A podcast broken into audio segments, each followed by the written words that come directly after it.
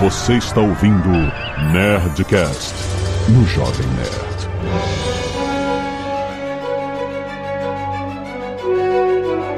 Lada, lada, lada, nerds! Aqui é Alexandre Antônio do Jovem Nerd, enxergando aonde ninguém mais enxergou antes. Olá, aqui é Catarina Aidar, eu sou uma astrônoma, tô no meu doutorado e eu sou uma das felizadas que vai conseguir observar com James Webb nesse primeiro ciclo. Olha a carteirada, Zagal! Aqui tem carteirada, meu amigo. Muito bom. Alô, alô, pessoal. Aqui quem tá falando é Tiago Gonçalves. Eu sou astrônomo na Universidade Federal do Rio de Janeiro e sou apaixonado por galáxias. Gosto muito de observar galáxias com todos os telescópios da Terra e do espaço. Aqui é o Zagal e eu quero saber se a foto é verdade ou é fake. Não, eu sabia! Eu sabia! A gente, nossa, não, a gente teve uma, uma discussão imensa no nosso grupo de amigos aqui. Eu tentando explicar o que, que significa as cores do. Teve muita gente decepcionada, a gente vai falar sobre isso. Ai, ai.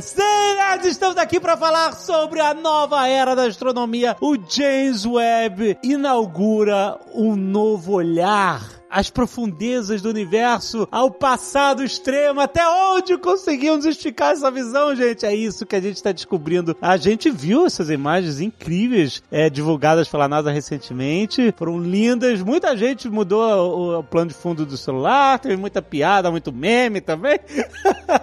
Mas a gente quer se aprofundar um pouco na história recente da observação do espaço. Uma história que, assim, ainda não se encerrou com o Hubble, né? O Hubble tá vivo, né, gente? Coitado, ele tá velhinho, mas. Tá, tá vivo, tá funcionando muito bem ainda. Exatamente, mas o Hubble, ele foi já, na, desde a década de 90, uma grande revolução na astronomia. E o James Webb agora vai dar um passo mais profundo e a gente vai entender com esses astrônomos maravilhosos o que tudo isso significa. E-mails! Canelada.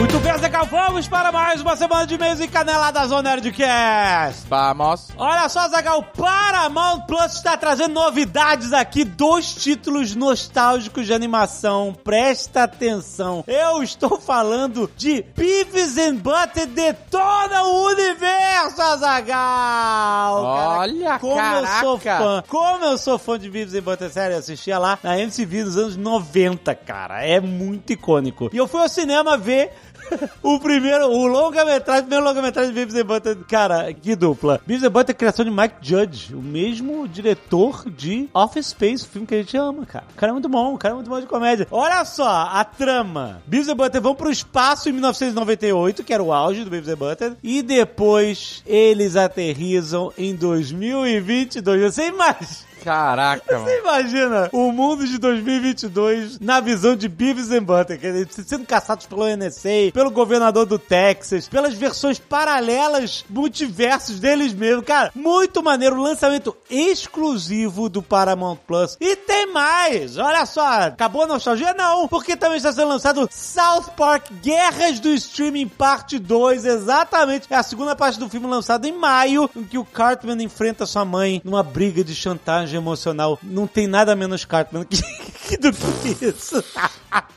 É claro que isso vai dar num conflito gigante que vai ameaçar a existência de South Park. É assim que se desenrola as histórias de South Park. Então, gente, dois lançamentos exclusivos para Paramount Plus. Paramount Plus, cara, tá investindo brabo. Tem muita coisa boa no Paramount Plus. Vai conhecer, tem link aí no post.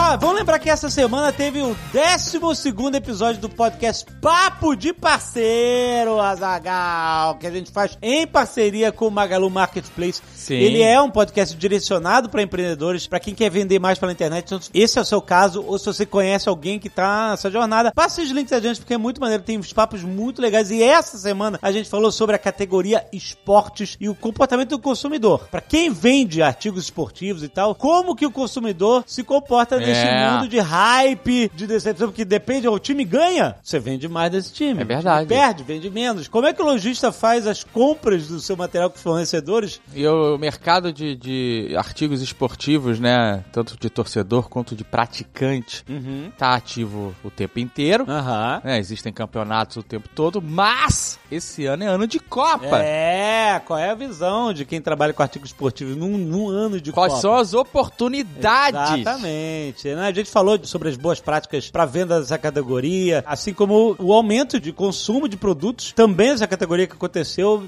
todas as oportunidades. É muito legal. Então, tá publicado já, tem link no post, se você baixar, dar um scroll down aí no seu feed, você vai ver o papo de parceiro sobre artigos esportivos, tá muito legal. Jovem Nerd, outro aviso rápido aqui, esse final de semana tem um evento nerd acontecendo. em São Paulo. Exatamente. Em São Paulo. É, não é o que você tá pensando, é o Perifaco! Esse tá acontecendo de verdade. Sim! Vá lá, divirta-se, é um evento muito legal, muito importante. Muito, né? muito, gente. E vai ter a presença da Jambô Ah, no Perifacon. Então, exatamente. se você estiver por lá, você vai ter oportunidade, caso você não tenha ainda comprado, os livros da coleção Nerdcast RPG Cthulhu Exato. e Ozob capa variante. Nova edição de Osó Protocolo Molotov. Muito legal. Vai encontrar a galera da Jambô lá na Perifacon que eles estão muito empolgados em encontrar vocês. Isso, lá. e a Bu e o Leonel vão estar por lá. E é claro que o Load também vai estar por lá. Então vá lá, dê um abraço a todo mundo. E... Compre livros caso você queira. Se você não quiser, você pode comprar também. Por que o cara vai comprar se ele não quer comprar? Vai, sei lá. Ele compra de presente. É, dá pros outros. E se você não quiser ouvir os recados e e-mails do último Nerdcast, pode pular diretamente para... 22 minutos e 14 fotos interestelares. Quero agradecer aos nerds que doaram sangue e salvaram vidas. E atenção, tem pedido de doação diretamente para Osvaldo Hiroshi Nakamichi. É o sangue tipo B positivo no Hospital Leforte, no bairro da Liberdade, em São Paulo, capital, né? Aí no post tem todas as informações. Também pedido de doação para Gabriel Pimentel dos Santos Soares, no Hospital Rios Dor, no Rio de Janeiro. As doações pelo Banco de Sangue serão todas as informações no post. Mais uma vez, sempre que tem pedido doação nominal assim, é sempre muito urgente. Se você puder doar, a gente agradece demais. E agradece também aos nerds que mandaram seus selfies para nerdcast.jovemnerd.com.br doando sangue, como o Juliano Tamazó. Seus selfies? Hã? Seus? Seus selfies. Selfie é masculino? Boa pergunta, não? É a Vou selfie? tirar Ou- uma selfie? selfie. É uma selfie? Não é um selfie. Ah, sei lá, cara. É a palavra... Tira uma selfie aqui pra mim. Por que, que ter- seria feminino? Tem que ver brand selfie. De uma Co- foto. co- Quem é que cuida? Selfie Dos tem, artigos da selfie. Olha, Juliano Tamarose, Jonas Ishikawa, Renan Weber, Igor Rodrigues, Luiz Pardal, Amanda Peraza, Jaron Williams, a galera do comboio SP, Meninas da Sul Calangos Motoclube. Ó. Juntaram 50 motociclistas e doaram Que sangue. animal, cara. Aê, galera! Porra, aí sim. Então, peraí.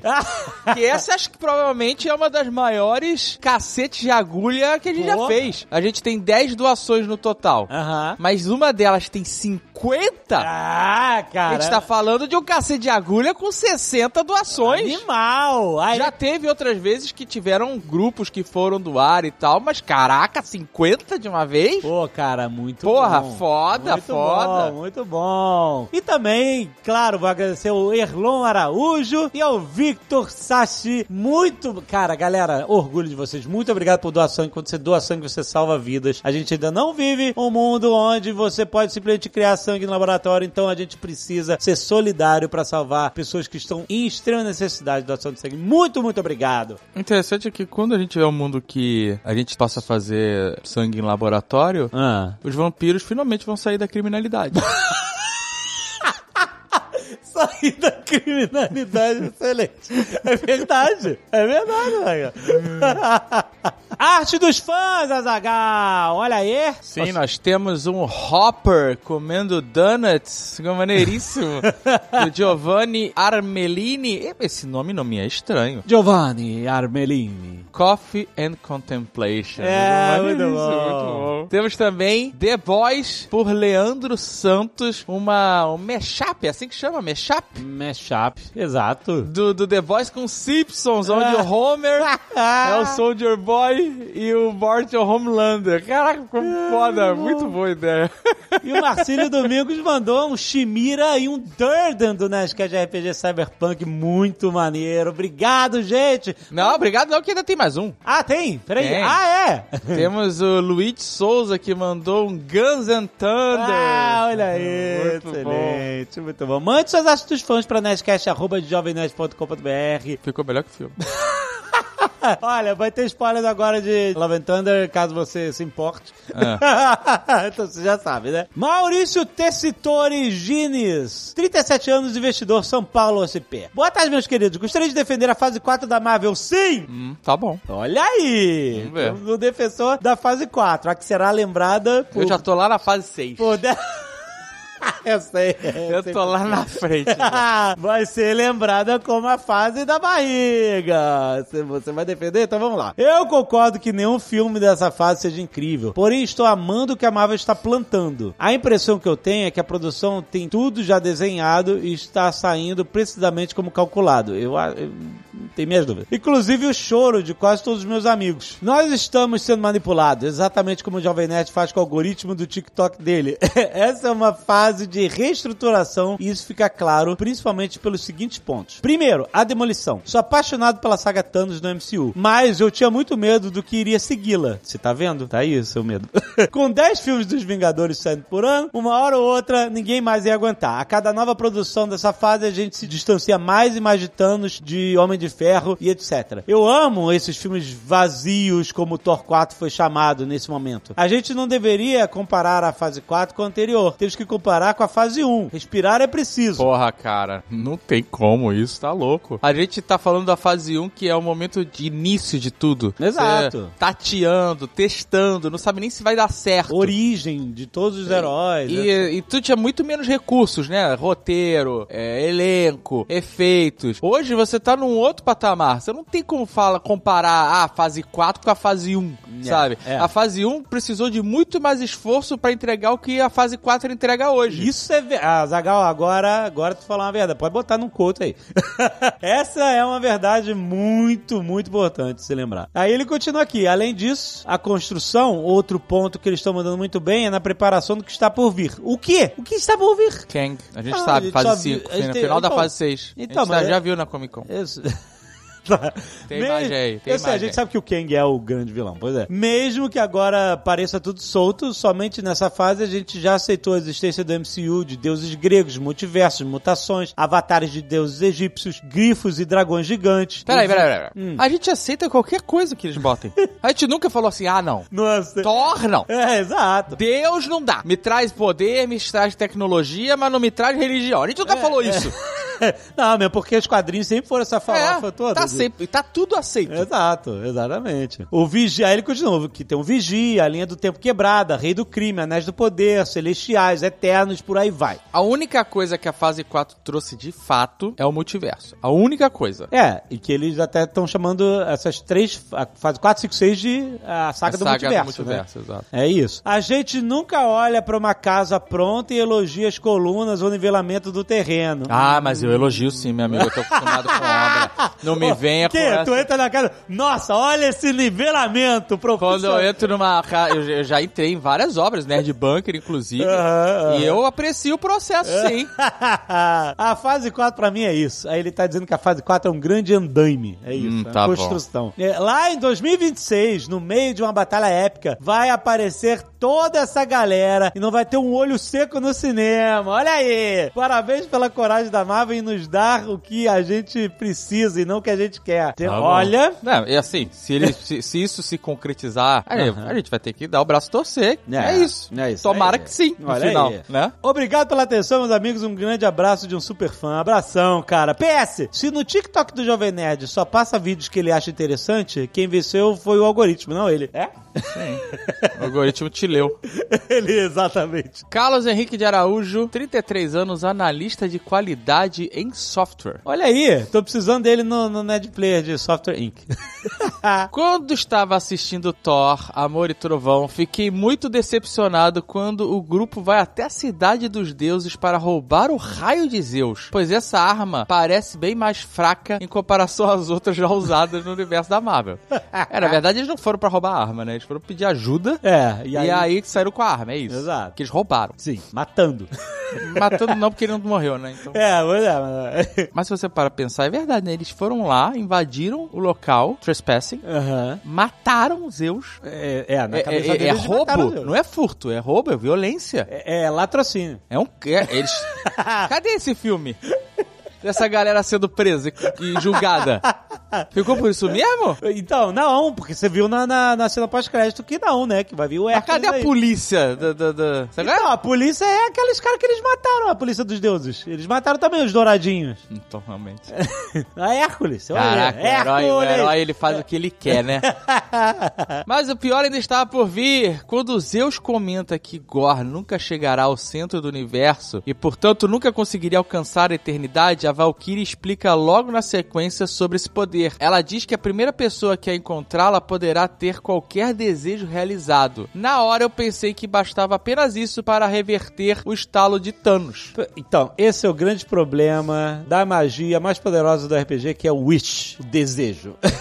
o mestre tem que saber lidar com isso, porque, cara, quando você pode fazer qualquer coisa, sabe? Tipo é isso, você fica limitado à criatividade da pessoa, né? Então, Lembrando que a Valkyria não foi instalada pelo Thanos, pois nos Vingadores Ultimato vemos ela ajudando em Nova Asgard, enquanto Thor joga Fortnite e bebe cerveja. Ou seja, ela sabia que tinha uma maneira de reverter e ela simplesmente não contou. É isso que ele tá dizendo aqui. Ah, olha. Entendeu? Aham. Que eles não precisavam ter lutado com o Thanos, voltar no tempo. Ela Era só assim, ó. chegar lá na eternidade e falar assim: Gente! volta tudo. Não, mas então, mas aí... Aí o Thanos instalava de novo. É, então, mas eles tinham uma, uma Bifrost? Tinha, né? No- o Thor no- tinha, com o machado, Bring Thanos, lembra? Ele tava com o machado, é isso aí. Ele Bifrost veio de machado, Bifrost. é isso. É. Ela falou assim, Thor, para de jogar Fortnite, vamos ali falar com a eternidade Exato. e essa merda toda. É que eles não sabiam como chegar na eternidade. Eles não sabiam que o machado. Mas aí só precisa de estar motivado, né? É, dá uma estudada. Afinal, eles não chegaram? Porra, caraca. É engraçado, né? Só quando os deuses, que é a galera deles, começou a ser assassinada, aí eles se importaram é o suficiente aí, pra É isso aí. Não é? É isso aí, é, É, isso aí. tá aí, aí, aí, aí, aí tem motivação. É, pois é. Ah, enfim. Enfim.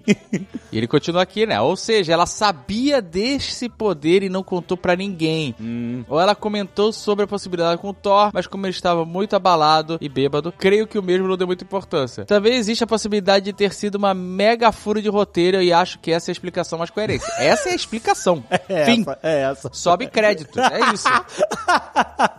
A nada disso apaga o quanto o personagem é foda nos filmes e espero que em algum momento vejamos mais sobre as irmãs Valkyrias. Olha aí. É, agora é, Natalie Portman. Ai. Vai voltar a Valkyria. É, que, cara? É isso que vai acontecer, tu vai ver. Thomas, diagramador de livro, Timbó, Santa Catarina. Olá, galera, Jovem Nerd vai a canelada aqui. Então, sobre Nerdcast de Thor, foi dito que não é explicado o arco de origem da poderosa Thor, que não teve nenhuma singela explicação. Porém, teve sim. Nos flashbacks é mostrado que Thor meio que ordena o martelo a sempre proteger Natalie. Por isso, quando ela pesquisa sobre armas dos deuses darem vitalidade e ela vai até o martelo destruído, o martelo se junta todo. O martelo em si foi destruído fisicamente, porém a magia dele não. Por isso o martelo faz ela se tornar a poderosa. Não, eu sei, entendi isso, mas tipo, sabe, foi meio que. Mas não foi isso que a gente reclamou. É, O, que a gente- o ponto que a gente trouxe é: esse momento era emblemático pra caralho no filme. O martelo se reconstruir e ela se transformar pela primeira vez e sair do estado doente que ela estava. Exato. Né? O E- momento que ela tava toda fragilizada, ela tava morrendo, e aí ela ia voltar a ter um. Voltar não, ela ia estar mais saudável do que nunca, enquanto Thor. Isso é um puta foco de, de narrativa que a gente queria ver. E aí eles simplesmente botaram um flashback contando esse, o que você acabou de nos narrar. Exato. E depois ela já aparece lutando. Exato. A gente é. não, a gente perdeu esse momento muito importante. É isso que a gente tá dizendo. É, seria muito maneiro. Agora, ele continua aqui. Sobre o fato do filme ser desconexo e não representar nada significativo para os demais projetos, acho que é um problema que a Marvel criou e não tá sabendo lidar. Antes, nos filmes solos de Capitão América, Homem de Ferro, todos tendiam para um final em uma luta em uma única equipe, de um único grande filme, Os Vingadores. Agora temos Guardiões, Os Novos Vingadores, Os Futuros Mutantes, o Quarteto, todo o rolê do Loki, da Wanda e a sua família superpoderosa. São várias equipes que estão sendo filmes solos. Equipes híbridas e tudo pra talvez juntar alguma coisa lá em 2025 nos dois filmes dos Vingadores. Enfim, a Marvel começou a criar a necessidade de criar filmes com propósito pra história e não tá conseguindo entregar 100%. Aí os filmes, por serem apenas filmes, como esse, pra entregar o visual e uma diversão, ficam sendo chacota. É, é, é Eu isso. não acho que é chacota. Eu acho que a história só não leva a lugar nenhum. E eles chamam, não é a gente que chama, eles chamam o conjunto de filmes da Marvel de Marvel Cinematic Universe. Universo cinematográfico da Marvel. Exato. Então, eles, durante todos esses. essa mais de uma década agora, colocaram na nossa cabeça que tudo faz parte de um conjunto que vai levar pra um lugar só. É. E foi o que aconteceu na saga do infinito. Que teve um final épico Né? construído por essas Então, é. a gente foi acostumado pelo senhor Kevin Feige, que colhe os louros e fez um excelente trabalho. Sim. Que é esse, é isso que ele quer fazer. E ele nunca falou, ó, gente, agora não é mais MCU, agora é Marvel Solo Universe, é? sim, sim. o Marvel Cinematic Solo Movies. Ele não mudou a parada. Solo. Sabe qual é? Então ele, ele mantém a nossa expectativa de que isso é um universo coerente e coeso que vai nos levar a um lugar específico. E o que a gente reclama aqui é que a gente não está enxergando esse caminho. Sim. né? A gente, ele mostrou lá na, na, na San Diego Comic Con, a gente fez a cobertura aí no Jovem Nerd, o Nerd Bunker, se você não acompanhou. Pode ouvir o lado do Bunker essa semana, tem o link aí no post, tem o resumaço que aconteceu na San Diego Comic Con. Mas é, eles revelaram todos os filmes da fase 4, que termina com Black Panther, né? Aham. A gente já sabia, mas eles ajustaram. Aham. Mostraram fase 5 e mostraram fase 6, que é onde termina essa saga que eles chamam de saga do multiverso, que foi revelada agora que é a saga do multiverso. Aham. Então, o seu Kevin Feige, que tava no palco e não saiu, no momento nenhum, com o seu boné, apontou pro final e falou, ó, tudo que a gente tá fazendo vai levar pra esse momento aqui, Claro. que termina igual a, a saga do infinito, dois filmes dos Avengers. Aham. Então, não é que a, a gente que tá exigindo. Não, eles estão dizendo que vão fazer isso. Então, o que a gente tá exigindo deles é que façam melhor. É isso?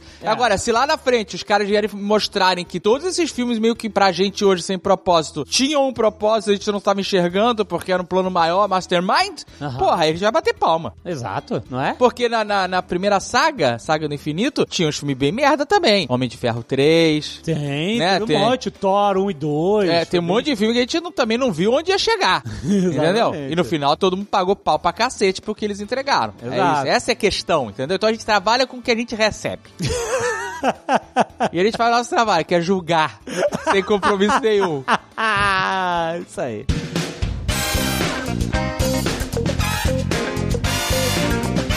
Olha, também tem Nerdcast Predador hoje. A Zagal já está na sua timeline. A gente vai falar sobre empresários que são famosos, que fazem relações públicas da sua empresa. A gente falou desde Steve Jobs até toda uma nova geração, né? Não é uma coisa nova, claro, sempre teve gente, né? A gente falou de empresas que não tem cara, tipo, sei lá, IBM. Qual é a cara da IBM? A cara humana da IBM? Não tem. Não tem, é só IBM. É isso. Aham, sim. McDonald's, Coca-Cola, não tem cara, não tem um ser humano ali que é a cara da empresa, mas tem um monte de empresas que tem. McDonald's Steve tem, Jobs tem foi a turma do McDonald's. Né? Hein? McDonald's tem a turma do McDonald's. Tem o Ronald. Não, não, beleza, mas é, é o personagem, não é, não é um agente atuante, né, na empresa. Aham. Né? Que nem Elon Musk, que nem Steve Jobs foi, etc. Então, a gente vai falar um pouco sobre esse papo, né? Os ônus e o bônus de uma empresa ter a cara humana, etc. Muito maneiro. Baixa aí, tem link aí no post, já tá publicado.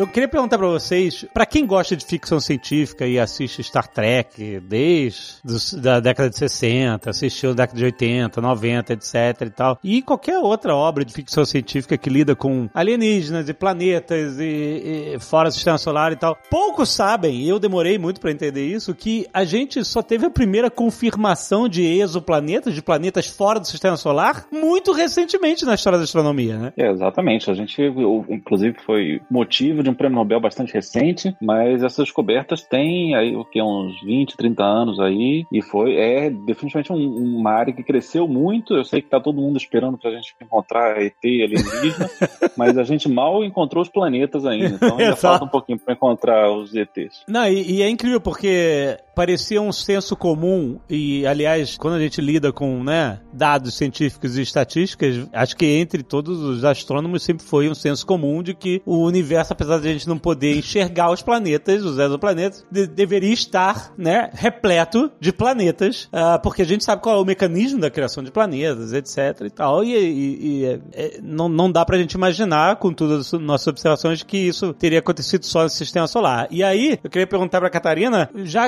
assim, a gente não conseguia confirmar que existiam planetas fora do sistema solar porque a gente só consegue enxergar as estrelas, que têm luminosidade suficiente para chegar até aqui. Você não consegue enxergar um, a luz de uma estrela distante batendo na superfície de um planeta, que é uma parada muito longe, é uma emissão de luz muito fraca, reflexiva, etc. E a gente só conseguiu descobrir que esses planetas existem calculando, né? Movimentos das próprias estrelas. É, eu acho uma coisa bem legal porque a gente depende realmente das estrelas, que são a fonte de de luz mais óbvia que a gente tem, né? Quando a gente olha pro céu de noite, a maior parte do que a gente vê são essas estrelas. E às vezes é por uma própria variação do brilho dessa estrela que a gente consegue saber se um planetinha passou ali na frente. E para mim, a, a graça, assim, do James Webb é que justamente a gente consegue passar desse lugar de será que é fake news, será que é ficção científica e realmente fazer observações concretas desses objetos, né? Então, agora com o James Webb eles têm um método de caracterizar a atmosfera desses planetas. Então, o que a gente ficava pensando antes, ai, será que toda forma de vida se baseia na água como a gente tem aqui na Terra? Será que a gente tem os mesmos traçadores de vida que a gente encontra aqui no nosso planeta em outros planetas também? Será que a gente vai conseguir encontrar metano, por exemplo, ou dióxido de carbono, que a gente tem toda uma questão com aquecimento global e tal, mas ele é um dos indícios de que pode haver vida atuando na atmosfera de um planeta. E em breve isso pode deixar de ser apenas ficção e passar a ser um resultado científico, né? Então, acho que toda uma, uma alimentação que a gente teve de possíveis mundos imaginativos agora podem ser colocados em prática também para a gente tentar entender como são esses outros planetas em outros sistemas. É, porque a gente, você está falando de bioassinaturas, né? Ou seja, né, composições atmosféricas que são muito mais normais de você entender que elas existiriam se produzidas por vida, né? Uma atmosfera cheia de oxigênio pode ser considerada uma uma, bioassinatura, certo? Isso, porque o oxigênio, se não tem uma forma de vida ali que está produzindo ele, que nem a gente vê, por exemplo, no caso da fotossíntese, etc., ele é um, a molécula do O2, né? Ela é relativamente instável. Todo mundo que já tentou ter alguma coisa de metal na praia sabe que as coisas enferrujam, elas oxidam, né? O oxigênio, ele não fica só na atmosfera. Então, são alguns desses tipos de bioassinaturas que a gente está procurando, né? O tal do gás metano é o famoso pum da vaca, né? Então, a gente sabe tem uma origem animal ali na vida como a gente conhece. Será que a gente consegue achar isso também em outros lugares? Esse é o questionamento. Eu estava outro dia lendo sobre essa questão da biocentralidade de oxigênio e ver se eu entendi corretamente. Se você tivesse uma incidência natural de O2 numa atmosfera, vamos dizer que, sei lá, vem um cometa cheio de, de oxigênio e bateu lá e espalhou pela atmosfera e, e, sei lá, e aí encheu a atmosfera, deu uma lufada de O2 na, na atmosfera do planeta inteiro. E vamos supor que não tenha nenhum, nenhum ser vivo lá que seja capaz de fazer fotossíntese, nada, nada. É um planeta deserto. Aí, o que você está dizendo é que é o seguinte, com o tempo, o natural seria que o oxigênio degradasse e se tornasse outra coisa, seria, seria isso? Isso. Ele vai sendo reciclado ali outras moléculas vão usar esse oxigênio em suas composições e aí é como se ele se decompusesse em outras formas de moleculares ali e ele não, a molécula de oxigênio 2 em si, ela é meio instável. Ou seja, se a gente observa, por acaso, um planeta que tem abundância de oxigênio na atmosfera, a gente pode chegar à conclusão que, oh, peraí, tem alguma coisa produzindo esse oxigênio constantemente, porque senão ele já teria degradado, decaído e se transformado em outras coisas. Seria esse o raciocínio? Isso, só que a gente é cientista, então a gente sempre fica trabalhando com os indícios, né? Não é que assim, quando a gente achar oxigênio, já vai falar ali, ó, detectamos aliens, eles são exatamente que nem no filme que a gente viu. Não é é bem assim, né? Então, assim, se a gente detectar algum sinal desse, provavelmente vários outros telescópios vão apontar para esse exoplaneta para tentar descobrir mais e caracterizar ele melhor. Legal, legal. Aconteceu uma coisa parecida, inclusive, com Vênus recentemente, né? Exato. Que eles achavam que encontraram uma quantidade muito grande de fosfina na atmosfera de Vênus. Fosfina só poderia ser produzida por, por seres vivos. E aí foi uma grande discussão na, na, na história. E eu acho que isso que é bacana da, da ciência, né? Como você. Uma descoberta não quer dizer que você mudou tudo. Às vezes a gente vê as, as notícias na imprensa como se fosse tudo muito, muito decisivo, mas, mas os cientistas sempre são muito cautelosos com as coisas. Então, ah, vimos isso, será que é verdade? E aí vai ter que investigar mais. Alguém vai tentar desprovar isso. Então, foi só o começo da conversa para hoje a gente dizer, não, não era bem isso que eles, que eles achavam quando eles divulgaram a notícia. E eu imagino que muita coisa desse tipo vai acontecer com o James Webb também. Vai aparecer um sinal. Quando o, o, o cientista ou a cientista fizerem o anúncio, eles vão dizer, ah, isso aqui é interessante, pode ser indício de alguma coisa, vai aparecer em um monte de jornal por aí dizendo James Webb encontra vida fora da Terra. Pode esperar. Quando você vê, olha, gente, é sério, vocês têm que se vacinar contra isso. Quando vocês verem assim qualquer coisa muito extraordinária no campo da ciência e em um veículo de mainstream, já duvida, porque muito provavelmente é uma, é uma má interpretação dos dados científicos que foram divulgados. É, às vezes não é nem questão de ser uma má interpretação, às vezes o caso de é o clickbait. florear o pavão. É, é, é, é, isso aí. É o clickbait total, é isso mesmo. Que às vezes, assim, para quem estuda e tá envolvido, os cientistas, já, a parada é muito empolgante. Sim. E aí quando você vai traduzir isso pro leigo, né, tá ligado? É. Lembra É. quando tinha o negócio dos campos gravitacional? Tu ficou... Sim, foi um big deal de, de descobrir a, Entendeu? as ondas gravitacionais. E- mas e- Não, pro teve que se florear uma- bastante o pavão pra isso fazer sentido Eu no olho sei, do leigo. É isso que eu tô dizendo. Pra, sim, pra, pra as pessoas se interessarem. É, tal, mas sabe? É, mas aqui tudo que tem a ver com vida, fora da Terra e tal, é sempre muito floreado. Outro dia teve um negócio na China. Mas não é caras- só culpa da imprensa, não, gente. Porque olha só, quando foram Não, divulgar não é. as primeiras fotos, Ah. o Biden falou assim: não, não, eu que vou falar aqui. Aí caraca, é vida alienígena. Acharam? É, o Eu cara vi vai falar? Eu quero- O que, que o presidente quer falar? Eu falei, cara, calma, ele só quer fazer o rolê político dele, que é um big deal, ele quer aparecer. É isso. Mas é, mas, mas gera essa especulação, É, é porque isso o cara tá, o cara veio falar, o cara presidente vai falar. O que eu queria fazer era a gente entender justamente por que que o que está sendo divulgado agora e o que e essa nova era de observação com o James Webb, por que que ela é super importante? O James Webb tá na mesma posição, assim, relativa que o Hubble tava? Não, totalmente diferente. Para outro rolê. Ah, Não, tá bem, bem mais longe, bem mais longe. Olha, o James Webb está a um milhão e meio de quilômetros da Terra. A, a Lua está a 300 mil quilômetros, por aí. E o Hubble? O Hubble está aqui na, aqui na casca. O Hubble tá a uns 500, 600 quilômetros, uma coisa assim. Ah, legal. Tá grudado na É, Terra. realmente. Então, então, mas olha só, o James Webb não está em órbita da Terra, ele tem uma órbita do Sol. É, entendi, entendi. Você isso. sacou? E ele ainda tem uma Mas- órbita bizarra aqui em volta do nada, né? que ele ainda fica fazendo, ele fica fazendo um balãozinho, sabe? Como se fosse uma mola, uai, uai, uai, em volta do Sol. Que é pra otimizar o, o campo de visão dele, é isso? É um lugar onde ele consegue ficar paradinho ali, é bom. E aí ele fica mais ou menos protegido do sol na sombra da terra também. Isso ajuda Hum. bastante. Olha só que loucura, legal. Ele fica na sombra da Terra. Muito foda. É que senão descasca a tinta, né?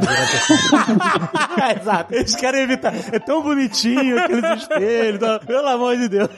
Mas o medo, o medo grande aí era justamente porque o Hubble tá aqui do lado e lembro que quando, quando lançaram o Hubble tava tudo errado, teve que mandar um- um- uma missão espacial para consertar, para colocar os óculos lá no Hubble. Isso dá para fazer quando ele tá a 500, 600 quilômetros de distância aqui. Mas a um milhão e meio, o que todo mundo tava apavorado é que se desse qualquer merda com o James Webb, não tinha jeito. Era lixo espacial, um lixo espacial muito caro, de 10 bilhões de dólares, mas não tinha mais jeito não. Se fosse ser feita uma missão pra alguém lá reparar ele, vamos supor que isso fosse possível. Alguém imaginasse isso. Alguém deve ter imaginado isso. Quanto tempo levaria pra chegar lá? Pô, é, é- olha, cinco vezes a distância da Lua. É muito longe. Ia levar semanas. Mas ainda assim, não tem como fazer uma missão dessa. Ah, então dá pra consertar, gente. Não, mas não, não, não ia, ninguém ia pagar isso, cara. Ninguém ia pagar uma missão. Dá pra consertar do mesmo jeito que dá pra levar o homem a Marte, ou, ou o homem, ou, ou- ou a mulher, ou os seres humanos, mas ainda a gente não consegue fazer essa viagem, então não, não tinha jeito de consertar, não. É, porque o Hubble, quando ele foi lançado e ele tirou a primeira a foto, viu uma merda. Uma parada toda embaçada. Eu lembro, eu Tu lembro lembra disso. Foi uma decepção do cacete. Todo Teve um problema com as lentes, né? O big deal do Hubble é o seguinte: a gente, todas as observações que a gente fez do universo até ter os primeiros telescópios fora da atmosfera sempre sofreram a interferência do ar da atmosfera, né? Se você olha para uma estrela, ela tá brilhando. Não é porque ela brilha, twinkle, twinkle, little star, sabe essas brilha, brilha, estrelinha? A estrela não brilha, cara. Ela, tá- ela é constante. Ela brilha porque a gente tá vendo uma distorção da luz pelo ar, através do Quando ar. você da nossa fala atmosfera. brilha, você quer dizer oscila. É, aquele é que isso, aquele brilho, aquela oscilação de luz, né? Aquilo é algo que acontece por causa da nossa atmosfera, não por causa da estrela. Certo, sim. E é claro que eles constroem telescópios em lugares altos, com pouca umidade, lá no deserto da Atacama não tem um, um, um observatório um gigantesco, lá. né? No Havaí e tal, pra também tentar diminuir as interferências atmosféricas. Hoje em dia tem o lance do laser que eu acho uma parada inacreditável. Tu já viu isso? Já viu o, tele- o observatório atirando laser no céu? Já Estrela da Morte. Tipo, no Não Olhe Para Cima, no início do Aham. filme, aparece ela tá observando, aparece lá uns fachos de laser. Pdiu, pdiu. Eu, eu não sei como funciona, mas eu já ouvi dizer. Assim, já ouvi Isso é, falar pra, sobre. isso é pra você matar essa oscilação. Vocês sabem explicar como é que funciona? É, você faz como se fosse uma, uma estrela sintética, né? Você gera aquele laser lá, joga ele na, atravessando a atmosfera e você sabe como que seria o sinal ideal daquele laser se não tivesse uma atmosfera no caminho. Então você vê como ele está sendo distorcido e a partir disso você consegue fazer uma correção diretamente no espelho para compensar essas distorções todas da atmosfera que está no caminho, fazendo com que essas estrelas cintilem, né? Aparentemente. E aí você corrige esses efeitos da atmosfera. E o espelho fica corrigindo assim constantemente, né? Ele fica balançando assim com. É, são várias vezes por segundo que ele tá fazendo isso. Você entendeu, Zagal? Isso é tipo um estabilizador de telescópio. É uma Aham. loucura isso. Ele, o laser mostra a distorção e ele repete isso corrigindo o espelho. Olha que loucura, isso é muito foda. Eu acho que isso é é uma coisa que as as pessoas às vezes confundem com essa coisa de telescópio espacial, que as- ele, a gente consegue hoje é, imagens com, com o que a gente chama de resolução, né, com, digamos, com mais detalhes, a gente consegue ver mais detalhes com telescópios grandes hoje na Terra do que o Hubble ou do que o James Webb. Então, quando lançaram o James Webb, tinha muita gente que vinha me perguntar, ah, essa imagem que soltaram aí, a imagem que saiu recentemente do buraco negro no centro da nossa galáxia, por exemplo. Ficavam dizendo, ah, essa imagem tá meio borrada aí, tenho certeza que o James Webb vai fazer melhor. E não vai não, porque aquela imagem é tipo um milhão de, não sei o número, mas é pelo menos umas mil vezes mais é, com mais detalhes do que o James Webb jamais vai ser capaz de ver. Então não é também só uma questão de detalhe, né? É uma questão de você, inclusive do céu ser muito escuro. É, a gente esquece disso, mas o céu aqui no- na Terra é meio claro, sempre tem uma certa contaminação da atmosfera também. Então a gente até consegue ver mais detalhes com essa coisa do, do laser, mas também tem uma, uma, uma noção de que tem que pensar que no, no espaço o seu céu é muito escuro, então você consegue ver muito melhor as coisas que você está observando. No espaço, o céu é OLED. É isso. É isso aí, é aquele preto mais preto. Aqui é plasma, lá é OLED. É, aquele lavado, né? Aquela coisa meio difusa. e lá, exatamente. Mas o Hubble, na época que o Hubble foi lançado, não existia nada igual em relação à tecnologia terrena aqui nos observatórios, né, nos telescópios, né? Como a gente tem hoje, né? Não, não, não tinha. Não tinha. E por isso que eles ficaram tão tristes quando viram as primeiras imagens, que viram que, que o negócio deu ruim e aí eles tiveram que quebrar a cabeça para tentar resolver o problema. Acho que levou o quê? Dois anos pra eles consertarem um negocinho? Foi algo assim, não lembro quanto tempo foi, mas foi alguma coisa assim. Aí eles mandaram, uma- na época, uma, uma shuttle, né, com a equipe, e eles consertaram lá o espelho, trocaram o espelho, sei lá, fizeram alguma recalchutagem lá. E aí, depois desse concerto, ele foi, e aí, pum, tava. Aí, ah, era isso que a gente tava esperando, certo? Ótimo. Acho que foi em 93, né, que veio. Ele realmente começou a, a funcionar de verdade. Eu acho que foi, acho que acho que essa missão, essa primeira missão, eu acho que foi em 93. Deve ter sido um alívio pro pessoal. Porra, imagina, meu amigo. Tá brincando. Mas o que, que o Hubble viu desde então? Eu sei que o Deep Field, a gente vai falar dele, mas é que foi a coisa mais, mais impressionante. Mas assim, o que, que o Hubble foi capaz de ver na época com tanta clareza que a gente. Primeiro, ele, ele mapeou as constelações que a gente. é, e observou as constelações que a gente sempre viu aqui da Terra, sei lá, o cinturão de Orion. Eu sei que ele né, foi fazendo imagens super definidas de nebulosas e, enfim, Pois Pois é, eu, eu acho que ele, eu fico pensando o que, que o Hubble não fez, porque do ponto de vista da astronomia, ele fez tudo. Ele, ele realmente foi, ele foi muito além do que a gente conseguia ver, justamente porque ele tinha, conseguia é, ver esses detalhes na época que a gente não conseguia ver da Terra. Então ele conseguia, por exemplo, quando a gente tem galáxias a uma certa distância, que tem 100 bilhões de estrelas, e aí todas as estrelas começam a se misturar porque a gente não consegue separar mais. Mas o Hubble conseguia Sim. ver cada estrela Ah, individualmente, então você consegue ver essas coisas. E um dos, um dos projetos mais importantes do Hubble no começo foi justamente identificar algumas estrelas variáveis a gente usa para medir a, a, a velocidade de expansão do universo. Então, um dos resultados mais importantes do Hubble, na verdade, no começo, foi medir a velocidade com que o universo estava se expandindo. Uma coisa que a gente. O, o erro nas nossas medidas aqui da Terra eram enormes, né? E a gente conseguiu medir isso de uma maneira muito melhor com o Hubble quando ele foi lançado. Tá vendo? O Hubble não é só pra fazer imagem bonitinha pro seu papel de parede do celular.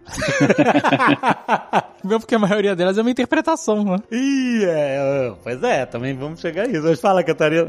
É, eu queria justamente também defender um pouco as imagens bonitas de fundo do celular, porque eu acho que tem um valor simbólico. Assim, talvez a ciência de ponta é feita com outros tipos de dados, etc. Mas assim, muitas pessoas da minha geração se interessaram por astronomia porque eventualmente entraram em contato com essas imagens bonitas e ficaram maravilhados, porque o universo realmente é muito fascinante, né? E o, o Hubble apresenta isso muito bem no primeiro momento, assim, né? Inclusive porque as imagens que ele faz são no tipo de onda que é visível, né? O, a luz visível que a gente enxerga com nossos olhos humanos. Então é possível de fazer essa tradução um pouco mais direta das cores e, e é simplesmente fascinante. Então agora a gente está vindo com essa nova geração de imagens, inclusive que são comparações com imagens que o Hubble já tinha para mostrar como a gente está conseguindo ir além. E eu espero que, assim, por mais que seja uma coisa, ai, midiática, ai, é uma imagem bonitinha para colocar de pano de fundo, mas pô, se o universo é tão lindo assim, eu quero ficar vendo ele toda vez que eu desbloqueio meu celular. né? Mas isso, isso- mas isso é de propósito, Catarina. E eu acho que isso é muito legal. Esse, esse ponto que você levantou é muito legal justamente porque eles fazem isso de propósito. Quando eles lançaram o, o Hubble, eles separaram um pedaço grande da verba que eles tinham para processar a imagem, para pagar gente e tal. Eles separaram um, pedação desse dinheiro justamente para fazer relações públicas, para fazer foto bonitinha e tal. Mas justamente porque eles sabem que esse tipo de coisa é o que vai angariar apoio depois. Então é, é um investimento que eles estão fazendo, que aí, inclusive, quando o, o- o presidente recente lá nos Estados Unidos queria derrubar um outro projeto de telescópio espacial que está sendo feito que vai ser lançado daqui a alguns anos, ele queria cortar a verba e queria cortar o projeto. E, e o Congresso falou: não, não, não, não, não, não, para com isso, porque a NASA é importante, a NASA é legal e a gente tem que manter a verba para eles. Então, é- é- é, o pessoal do Hubble, ele fez, eles fizeram isso de uma maneira muito inteligente, que eles estão investindo em propaganda, no final das contas, mas é uma propaganda que é super importante para eles conseguirem manter esse tipo de projeto funcionando, né, a longo prazo. E, e eles fizeram isso claramente, já fizeram isso com o James Webb. O James Webb teve toda essa mídia ao redor do lançamento do James Webb, e o James Webb está começando a operar, tem as imagens de alinhamento James Webb, tem tudo do James Webb. Aí eles fizeram esse mega evento agora, essa semana, no dia 12, com um monte de, de imagens lindas e nas redes sociais todas. Por quê? Porque eles, eles sabem que isso tem um retorno para eles. E eu acho que é muito bom eles fazerem isso. É uma estratégia muito boa, porque eles estão correndo atrás justamente desse apoio, de, de que todo mundo nos Estados Unidos, agora na Europa que, e no Canadá, que são as agências espaciais que apoiam também, todo mundo tá lá dizendo: é, é isso mesmo. A gente colocou 10 bilhões de dólares nesse negócio, agora mostra que o negócio funciona de verdade. Exatamente. é, isso- é, a NASA sempre, sempre trabalhou com esse equilíbrio entre, entre a exploração científica e o espetáculo midiático, né? Porque eles têm que fazer o público continuar sempre se interessando Isso. E fazem muito bem, pois é. Porque o, o, o apoio popular, o interesse público e tal, que move né, a cabeça da, da política, do Congresso e tal, na hora de votar verba, né? Então, eles têm que fazer o espetáculo também pra mostrar, ó, é isso aqui, é legal, hein? Estamos aqui, hein? É coisa que é mais difícil pro pessoal do CERN, que não tem muito o que mostrar, a não ser onde dados, simulações que eles fazem e do, da, do acelerando as partículas, né? Aliás, eles, eles voltaram a, a, a, virar notícia, só que com muito menos peso agora, né? Depois da reforma, né? De três anos em reforma lá, então vamos voltar. A notícia que eles conseguem é que ele, sempre é que eles vão criar um buraco negro e, e destruir a Terra. É isso, coitados. É muito mais difícil pra eles, gente, ter esse espetáculo midiático. Eu queria perguntar pra vocês, porque uma das imagens, assim, as imagens das nebulosas são sempre lindas, porque são super coloridas e tal. Então a Zagal tá até provocando aqui com a história do que não é de verdade. Não, mas, não, mas, mas não, é que, não é que não seja de verdade. É de verdade, só que nós não somos tumburutacas, né?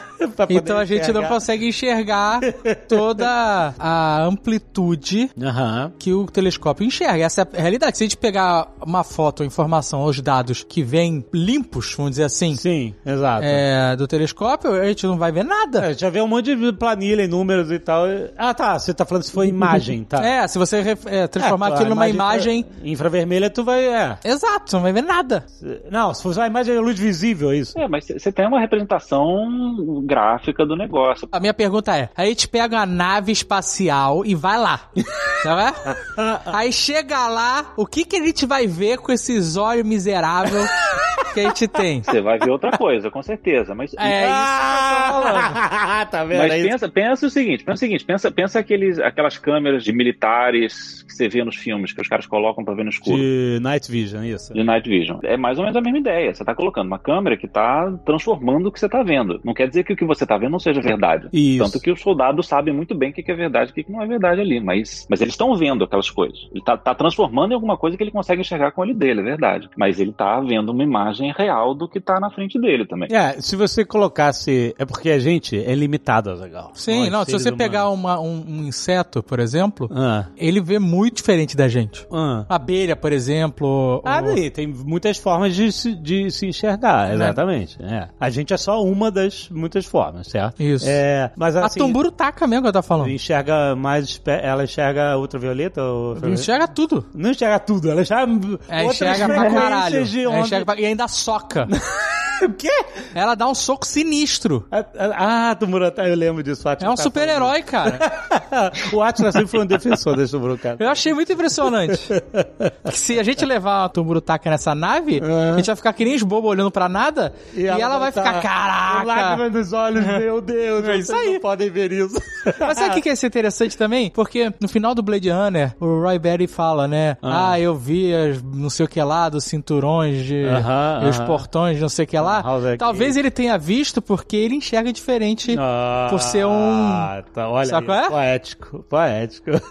Ele tem olhos, olhos melhores, vamos dizer assim. Uhum. Mas então, eu queria perguntar justamente isso, que, gente, mais uma vez, pra vocês é terça-feira, mas pra muita gente não é tão óbvio assim.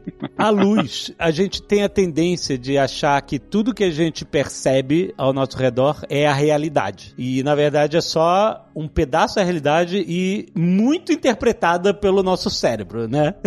então, é, a realidade é muito maior do que a gente pode ver, ouvir, é, é, cheirar, etc. A gente tem uma participação sensorial pequena nesse universo de informação ao nosso redor. Então a gente, a gente enxerga o espectro de luz é, muito pequenininho. Se você colocar um gráfico, todas as amplitudes que existe, que a luz é capaz de fazer, a gente enxerga só do ponto A até o ponto B, assim, lá do, da- do violeta até o vermelho. E o que tiver dentro, a gente enxerga. O que tiver fora é invisível pra gente, né? Tanto que onda de rádio é uma onda de luz, certo? Sim. A onda de rádio que a gente transmite do celular, ali é, é- a gente tá. É luz, é isso, né? Que a gente tá fazendo. É, e eu acho curioso porque esse infravermelho que a gente está falando, né, da visão noturna e do tipo de frequência que o James Webb observa, no nosso corpo humano a gente interpreta como calor. Então todos nós agora estamos emitindo essa radiação.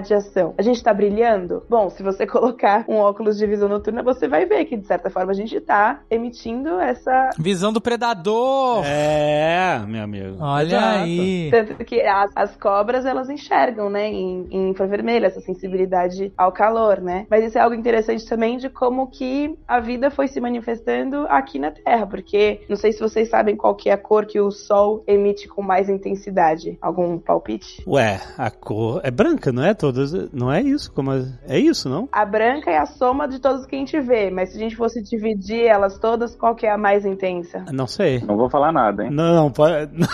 Não sei, não sei. Ah, eu nem me arrisco. Então, as plantas sabem que é o verde. O comprimento de onda mais intenso que a gente recebe do Sol é a cor verde que elas vão utilizar para fazer a fotossíntese, etc. E tem outros tipos de frequências da luz que o Sol está emitindo todas, que felizmente a nossa atmosfera barra, né? Toda aquela discussão do furo na camada de ozônio. Porque Uhum. a atmosfera protege a gente de ultravioleta, que a gente fica passando protetor solar para não se queimar. Imagina se a gente recebesse raio-x que tá vindo do Sol, a gente não ia ter a vida como a gente tem agora. Uhum. Então, a atmosfera, por um lado, ela protege a vida e ela também vai moldando a vida como ela se manifesta aqui. E é por isso que a gente precisa, por exemplo, no caso de James Webb, sair dessa atmosfera porque tem alguns tipos de frequência essa atmosfera barra, mas que a gente gostaria de poder observar para ter uma percepção mais completa do que está acontecendo nos astros. E tem todo um cuidado de traduzir essas cores do que a gente não vê, né? O infravermelho ele é como se fosse mais vermelho do que o vermelho, que é o sinal de controle remoto, controle de garagem, isso tudo também funciona com radiação infravermelha. Se a gente pudesse enxergar esse espectro, a gente ia ver um, um- um raio saindo do- dos controles, é isso? Isso, ia ver alguma coisinha ali piscando eventualmente, né? Aham. Mas na hora de fazer essas imagens, a tradução das cores, por mais que não sejam exatamente como a gente enxerga as cores, porque a gente não enxergaria nada, no máximo a gente sentiria um calorzinho chegando, eles têm uma preocupação de fazer uma coisa relativamente fiel nessa tradução. Então, o que é mais quente vai ser puxando mais pro violeta e o que é mais frio puxando mais pro vermelho. Ou dependendo do tipo de observação também, o que tá mais próximo também vai ser mais pro violeta e o que tá mais distante vai ser mais pro vermelho. Então, na hora de construir essas imagens, existe um color coding, né? Um- uma codificação de cores que é uma forma de traduzir para o espectro de luz que a gente consegue ver, enxergar e entender a abundância de cores que a gente não enxergaria com os nossos olhos. Seria isso, né? Você está traduzindo para nossa visão algo que a gente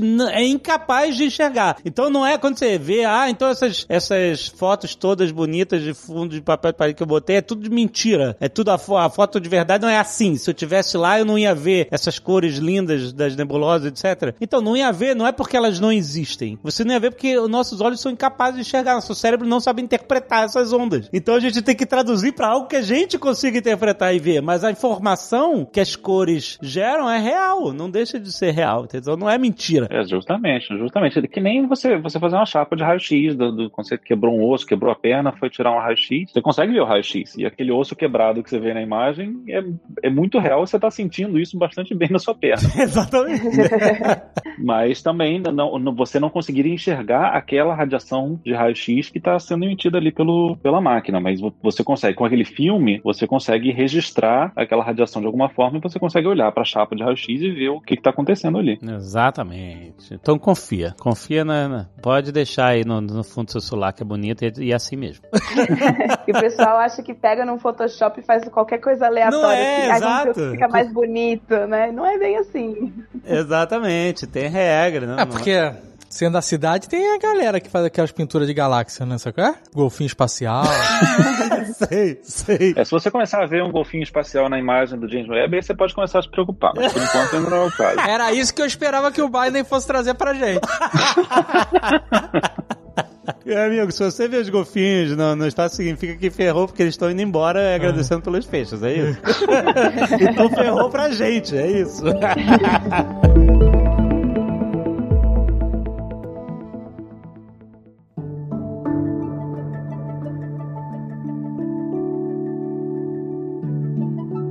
Eu quero perguntar sobre a imagem mais profunda feita do universo pelo Hubble, que foi recentemente desbancada pelo James Webb, pra gente entender a importância dessa imagem. Ela, ela a princípio, né, para um olhar leigo, não parece tão bonita quanto uma foto de nebulosa, aquelas, ou até aqueles fotos de, aqueles desenhos feitos com spray da galera lá na, na rua, que é tudo colorido bonito e tal, transcendental. Mas ah, eu queria que você explicasse a história de como essa foto foi feita, que é uma parada muito maneira. Do Hubble ainda, né? Antes do James Webb. Essa imagem de campo profundo que o Hubble fez, né? Ele tava olhando um, um trechinho do céu que era como se fosse o tamanho de uma lua cheia por cerca de 10 dias direto, assim, né? Porque quando a gente quer tirar uma foto de noite que a gente quer mostrar o céu, por exemplo, ou mesmo quando tá muito escuro, a gente tá na balada quer tirar uma foto, a câmera ela fica mais tempo aberta para que ela receba mais luz, já que tem pouca luz chegando, e aí a gente chama isso de longa exposição, né? Então o Hubble ficou lá por 10 dias observando e foi capaz de mostrar, por exemplo, né, no caso desse campo específico que a gente está falando, que o James Webb fez também, né, a gente vê é, lentes gravitacionais, ou seja, é um efeito de quando você tem um, um conjunto de galáxias muito massivas, elas vão distorcer o espaço-tempo ao redor e isso faz com que a luz que esteja passando por aquele caminho também saia distorcida e a gente consiga ver galáxias que estão ainda mais longe atrás desse conjunto muito massivo. Então a gente consegue ver galáxias muito, muito distantes, objetos de fundo. É algo realmente impressionante. Só que o que o James Webb fez foi olhar num tamanho que seria equivalente a um grãozinho de poeira e por apenas 12 horas, o que o Hubble levou 10 dias. E ele conseguiu ver muito mais longe. E o que eu mais gosto disso tudo é que isso é apenas o começo. E quanto mais você fica observando esses objetos distantes, mais você vê como que o universo tem bilhões e bilhões de galáxias de fato, assim, sabe? São realmente muito numerosas e em diversas distâncias. Que no caso da astronomia, a gente traduz essas distâncias como se a gente estivesse observando o passado, porque a luz demora um tempo até chegar até nós. Então, quanto mais distante aquilo que a gente observou, mais tempo levou para aquela luz chegar até a gente. Então, a gente vai conseguir observar as primeiras galáxias, como elas estavam se formando, como que foram o primeiro bilhão de anos do universo, por exemplo. Então, algo que também é bem interessante de uma diferença entre o Hubble e o James Webb é que o Hubble ele opera principalmente com fotometria, ou seja, como se ele tirasse essas fotos fotos mesmo. Só que o James Webb ele tem alguns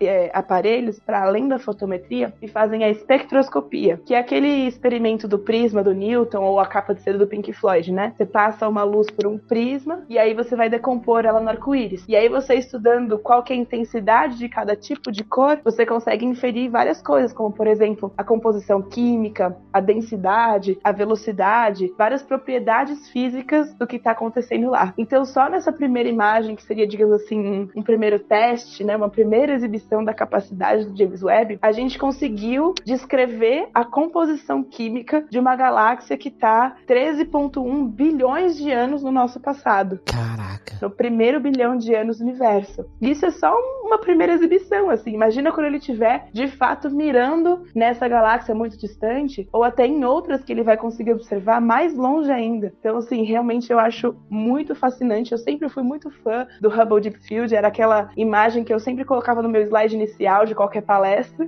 e agora hum. eu pude, felizmente, atualizar com a do James Webb. Caraca, então, porque essa, esse, esses pedaços do espaço que o Hubble fotografou por 10 dias para fazer essa primeira imagem Deep Field, eles escolheram de propósito por ser uma, uma região onde tinha pouca coisa observável, né? É, com os nossos instrumentos até hoje, né? Tipo, só, ah, aqui é um, é um lugar bem escuro do céu, de verdade, né? Não foi isso? Que aí vamos ver o que, que o Hubble consegue revelar. É isso, quando a gente acha que não tem nada, a gente vê como tem muita coisa muito profunda. É só a gente ficar um tempão investindo que a gente vai ver como tem muita coisa, né? Você tem noção, cara, que foda isso? Era um lugar escuro do céu que a gente já, enfim, a gente já tem o céu todo mapeado, etc.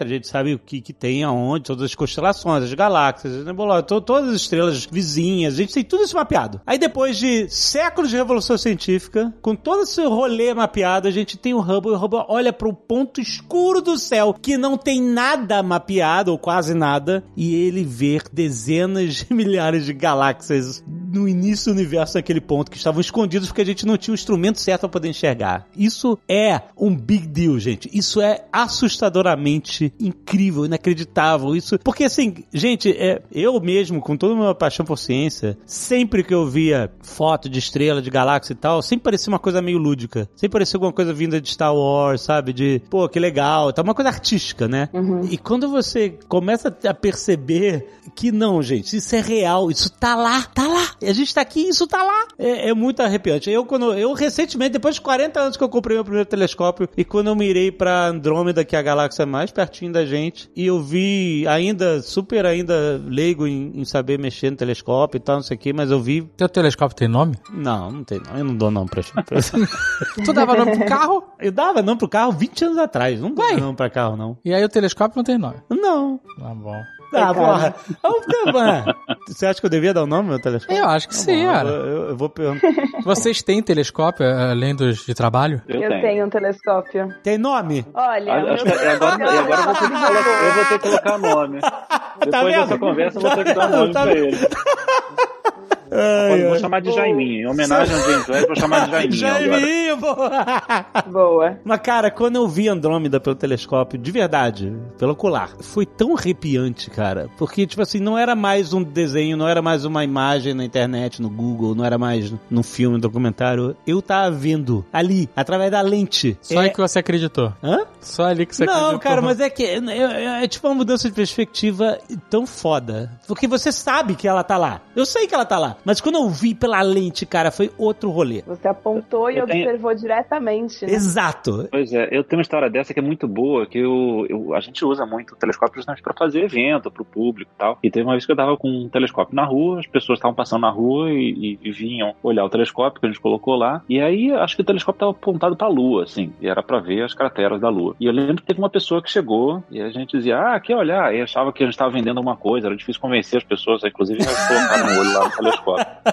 Mas aí a gente, a gente colocou Tu ia meter a mão na, na- na carteira da pessoa quando ela É, olhando. Pois é, não, o pessoal ficava desconfiado. Mas aí a gente, a gente conseguia, sempre, as pessoas acabavam nos convencendo, e teve uma pessoa em particular que olhou, aí estava apontado para a lua, colocou o olho no telescópio, aí parou, olhou para mim, aí olhou para a lua fora do telescópio, aí colocou o olho de novo no telescópio, porque é, ela não conseguia simplesmente acreditar que era a mesma coisa. Que, que, que a lua que ela conseguia ver com o olho dela normal fora do telescópio era a mesma coisa que ela estava vendo no telescópio. E, e, e fica essa incredulidade, fica essa coisa de não achar que é verdade mesmo. Tinha gente que perguntava se tinha alguma coisa colada no telescópio, como se fosse um, um- um- um desenho. Adesivo, E a gente né? dizia, não, não, é, é verdade sim. É- Então essa coisa do telescópio é muito legal, justamente para atrair o público, para mostrar que, que a astronomia é uma coisa que, que a gente está enxergando o universo de uma certa maneira. E aí a gente vai enxergando cada vez mais longe. Eu acho que isso que a Catarina falou foi, foi muito legal, de, de como o Hubble levou primeiro 10 dias com aquele primeiro campo profundo lá de trás, e agora fizeram isso em 12 horas. Então isso, essa imagem linda, maravilhosa que a gente viu agora, era só um- uma demonstração técnica de- do que, que podia fazer. Era um, aquilo ali, como eles disseram na, na, na, na conferência de imprensa, aquilo ali era, eles fizeram antes do café da manhã, só para ver se funcionava mesmo. Mas já tá cheio de projeto aprovado que vai ficar de novo, 10 dias, sei lá quanto tempo, e aí é que vai começar a. Aí o bicho vai pegar mesmo, porque a gente vai conseguir ver realmente as galáxias mais distantes, tudo isso que a Catarina descreveu tão bem. É, é- isso agora vai ser lugar comum pra gente. Isso é uma loucura para quem trabalha com isso, pensar como que a gente vai, como que o nosso poder de ver mais longe agora se multiplicou por mil, não sei. Agora realmente, é, mesmo pra gente que trabalha com isso, mesmo sendo a nossa terça-feira, a gente já tá escutando isso faz tanto tempo, é, quando a gente está vendo os dados que estão saindo, a gente começa a se dar conta de que isso é realidade, não é mais só alguém que trabalha no projeto dizendo o que, que ele vai ser capaz de fazer. Inclusive a Catarina, que está aqui com muita humildade, vai ter tempo de James Webb para sua pesquisa. Você vai poder usar o James Webb. Caraca! Sim, Isso é Meu sinistraço. tô bem emocionada. Que coisa incrível! Conta tudo pra gente que eu quero saber. Como é que funcionou? Você se inscreveu? Escreveu sua, sua pesquisa? Como é que funciona isso? É, então, o James Webb, enfim, a, a NASA principalmente, né, abriu um, um prazo e falou assim: olha, pesquisadores de todo mundo, univos aí nos seus grupinhos para vocês mandarem os seus projetos de pedido de tempo. Então, cada grupo de qualquer canto do mundo manda um pedido assim: olha, NASA, eu queria usar o James Webb para fazer uma observação desse tipo de objeto, com esse tipo de instrumentação por tantas horas. É, isso a gente vai analisar usando essas técnicas e é muito importante porque a gente vai responder essas e essas perguntas científicas. E aí a NASA recebe isso tudo e cria como se fosse uma agenda, né, uma certa fila de quais são os projetos que são prioridade nesse primeiro semestre e os demais projetos, enfim, as pessoas podem continuar mandando nos próximos prazos que se abrirem e aperfeiçoando seus projetos, etc, é, até conseguirem, né, esse esse tempo disponível do James Webb. O meu orientador, para vocês terem noção, ele mandou pelo menos cinco projetos para o James Webb e aí a gente felizmente teve um que foi aceito, que é um que eu estou participando também, em que a gente vai observar as duas radiogaláxias mais distantes que a gente conhece até hoje. Então, o que, que são radiogaláxias? Todas as galáxias mais desenvolvidas têm um buraco negro supermassivo no centro delas. E quando esse buraco negro está crescendo, se alimentando, né, capturando matéria para aumentar de tamanho, esse é um processo muito energético que pode gerar a formação de jatos que se estendem até tamanhos maiores do que a galáxia inteira. E esses jatos são facilmente observados no comprimento de onda do rádio, que a gente estava comentando mais cedo, né? Ah, que é um tipo de luz. Então, usando um outro telescópio, o LOFAR, a gente descobriu essas duas radiogaláxias, né, galáxias que emitem em rádio, que estão muito, muito, muito distantes, né, ali nos primeiros bilhões de anos do universo. E aí a gente quer apontar então o James Webb para conseguir caracterizar esses objetos com as propriedades que o James Webb for poder fornecer para a gente. E só que a gente também tem essa expectativa, né, de que, bom, a gente fala que atualmente são as duas radiogaláxias mais distantes que a gente conhece, mas do jeito que a gente está conseguindo observar muito mais além, a gente espera que logo elas sejam só algumas que estão mais ou menos perto e que a gente consiga ver objetos desse muito mais no início do universo, porque a gente quando caracteriza esses objetos que estão meio que assim na infância do universo, a gente consegue entender melhor como é que foi a evolução do, desse universo até o tipo de radiogaláxia que a gente observa aqui pertinho hoje em dia em galáxias mais adultas que nem a nossa. Isso que eu queria perguntar, isso não é um, um fenômeno que está associado a estar tá muito distante no tempo, né, e no espaço da gente, né? Isso pode acontecer próximo da gente mais recentemente, é isso? Isso, e é isso que a gente quer comparar, como é que as galáxias que próximas da gente, que tem esse tipo de fenômeno, a gente entende um pouquinho bem. Mas assim, essa questão de, por exemplo, como que surge o jato, é uma coisa que a gente ainda tem muito o que descobrir. Então, por isso que a gente, olhando para galáxias desse tipo, mas na sua infância, a gente espera obter várias das respostas de como que surgiu esse tipo de fenômeno. Caraca, que maneiro. Parabéns, cara. Parabéns, que orgulho. Obrigada.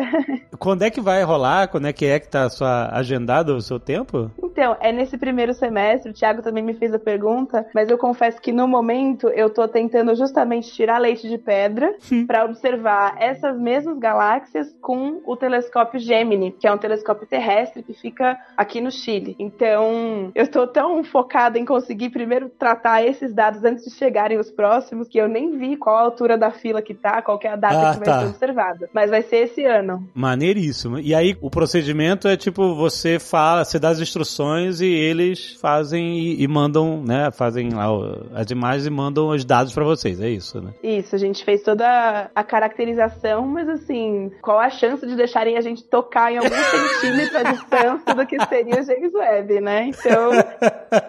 Caraca. A gente só deu ali o detalhe técnico e o pessoal lá da NASA vai fazer a, a operação, falar com o telescópio pela antena e tudo mais e direcionar ele para fazer as observações que a gente Que maneiro, que maneiro. Caraca. Mas aí, então, você querendo observá-las através de outro observatório, de qualquer forma, é, ajuda porque você vai ter mais comparação de dados, né? Depois para poder. É, porque no fundo, cada tipo de telescópio vai estar tá observando uma propriedade específica porque vai estar tá observando um tipo de frequência específico. Então, com o Gemini, a gente observa o que seria né, no, no óptico, essa luz visível que a gente enxerga com nossos olhos. Como esse objeto está muito distante, isso vai acabar sendo, é, enfim, tem um, um efeito por causa da expansão do universo, que é como se todas as cores elas ficassem, tendessem mais para o vermelho, porque a, a luz ela é esticada, então como o comprimento de onda fica maior, ela fica mais vermelha. Então, o que a gente vai observar no infravermelho com o James Webb, quando foi emitido pela galáxia, foi emitido na frequência do que a gente observa com os nossos olhos. E a mesma coisa para esse telescópio terrestre. A gente observa o que seria visto com os nossos olhos, mas na verdade aquilo foi emitido já um pouquinho mais para o ultravioleta. Então todas essas informações são complementares. Mas ele ainda está no espectro visual, é isso? Não pra gente? Isso. Ah, entendi. Bem legal você ter mencionado isso, porque acho maneiro a gente explicar um pouco essa, esse fenômeno do redshift, né? É, de por que, que as coisas eh, tendem pro vermelho, né? De quando você olha para o universo, que as pessoas entendem, como assim? Aliás, isso é como a gente descobriu que o universo está se expandindo, né? E acelerando, né? Porque tava tudo meio vermelho.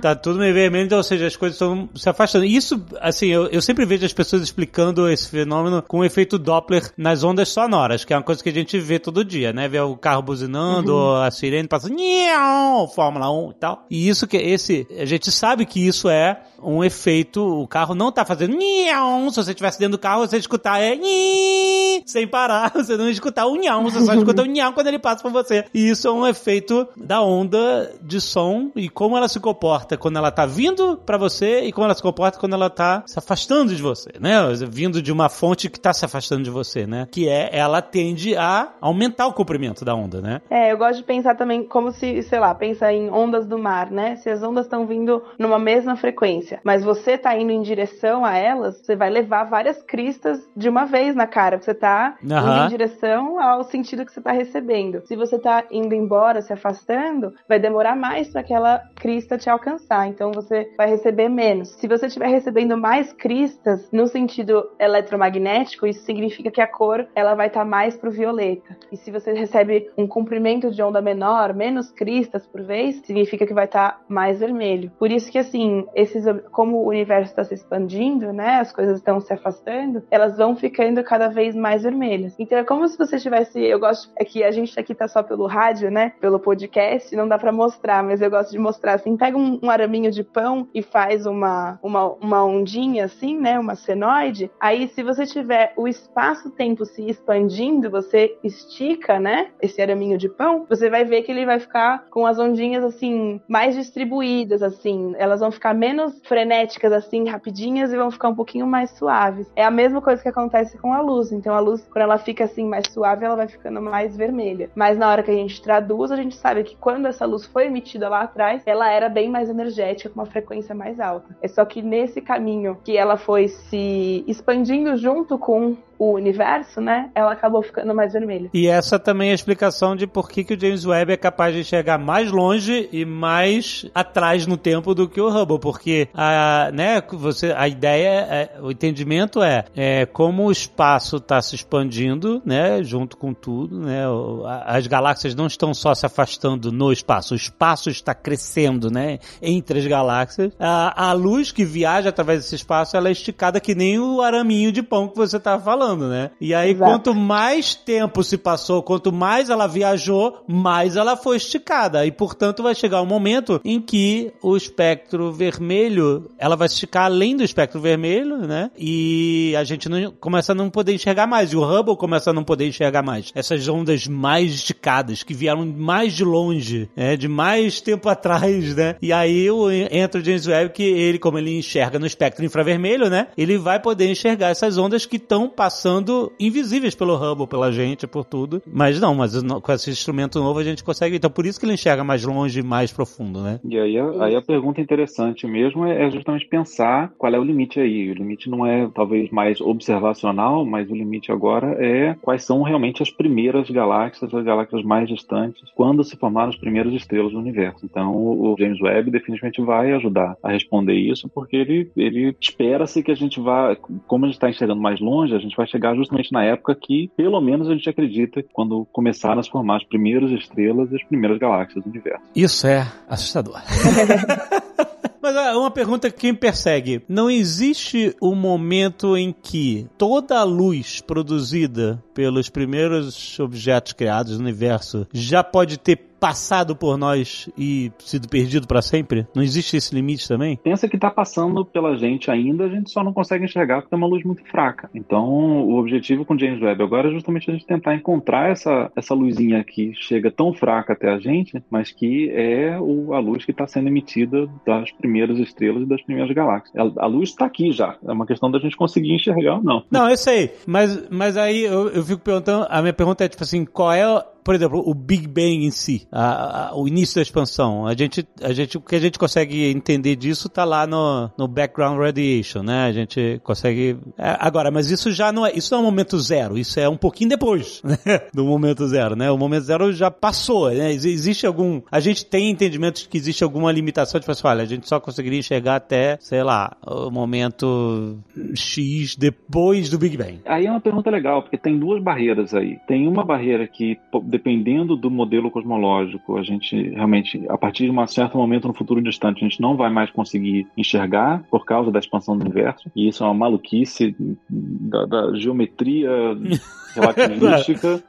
Mas, além disso, tem uma barreira física que é justamente essa radiação cósmica de fundo que você mencionou. Porque quando o universo era muito jovem, a luz estava presa. Quando ainda não existiam átomos, existiam só prótons e elétrons e aquelas coisas todas soltas no, no universo, porque o universo era muito quente. Quando você tem essas partículas soltas, essas partículas prendem a luz. Então, a luz que existia naquela época, ela não conseguia se soltar. Era como uma sopa de prótons, elétrons e fótons. E então, a luz, que são esses fótons, estão presos ali dentro, elas não conseguem se propagar. E o que a gente entende como radiação cósmica de fundo, essa, essa radiação que a gente consegue observar hoje no rádio, é justamente essa primeira luz que conseguiu escapar quando o universo foi esfriando por causa da expansão. E esses primeiros prótons elétrons começaram a formar os átomos. E você pode imaginar que de repente o universo ficou transparente. O universo não era transparente antes, o espaço não era transparente por causa dessa sopa de partículas elementares aí. Então a gente só consegue enxergar a partir desse momento do, da radiação cósmica de fundo, porque qualquer coisa que emitisse luz antes disso estaria presa lá dentro. Mas de qualquer jeito isso foi bem antes de formar a estrela. Então, para mim e para Catarina, que a gente gosta de galáxia, pra gente estar tá tranquilo, porque o, o, que, o que a gente gosta veio muito tempo depois disso.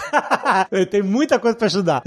Não vai acabar o material de estudo. E não vai ficar preso atrás de barreira nenhuma, tá lá. A gente consegue ver e tá tranquilo. Ótima escolha do, do objeto de estudo de vocês. o tamanho que o universo tem, nunca vai faltar objeto de estudo na astronomia, não. Não, não falta objeto, exatamente.